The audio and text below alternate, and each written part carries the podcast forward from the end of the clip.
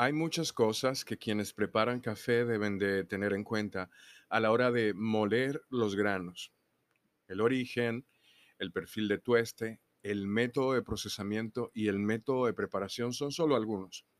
Cada uno de estos parámetros debería entregar información sobre lo grueso o fino que debería molerse el café para obtener una extracción óptima. Por una serie de razones, cada grano se comporta de forma ligeramente diferente cuando se muele. Algunos granos son más difíciles de, moler a mano, mientras que otros pueden tardar más en los molinos automáticos, por ejemplo. En primer lugar, a la hora de analizar la dificultad de moler determinados granos hay que diferenciar entre densidad del grano y fragilidad. Estos dos conceptos son distintos, pero a menudo se confunden.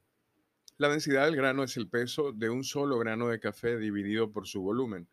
Los granos de café de mayor densidad tienden a contener mayores niveles de azúcar, lo cual puede explicarse por la prolongada fase de desarrollo del grano, es decir, madurez. A mayor altura y con temperaturas más frías, la actividad celular del café se ralentiza, se hace más lenta, lo cual proporciona más tiempo a la semilla para absorber los azúcares del fruto que la rodea a menudo se considera que una mayor densidad es más apreciada en términos de la calidad del café. Sin embargo, la densidad de los granos no es la única responsable con respecto a la facilidad de la molienda de un determinado café. Tiene más que ver con la fragilidad del grano. La fragilidad cambia cuando se tuesta un grano de café. Por ejemplo, el café verde sin tostar es casi imposible de moler con un molino de café normal mientras que los tuestes más oscuros suelen deslizarse con poco esfuerzo. Los granos verdes sin tostar tienen estructuras celulares compactas.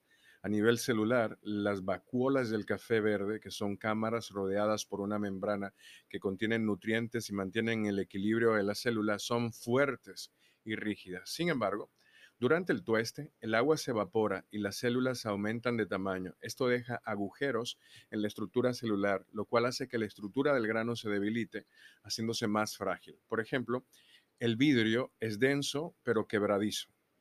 Una esponja para lavar platos es ligera pero casi imposible de romper. Hay que hacer mucha fuerza. ¿Qué ocurre entonces cuando los granos se trituran? Para romper los granos de café en trozos más pequeños, las fresas o muelas de compresión de los molinos lo aplastan, mientras que las fuerzas de tensión, cizalla y torsión lo desgarran.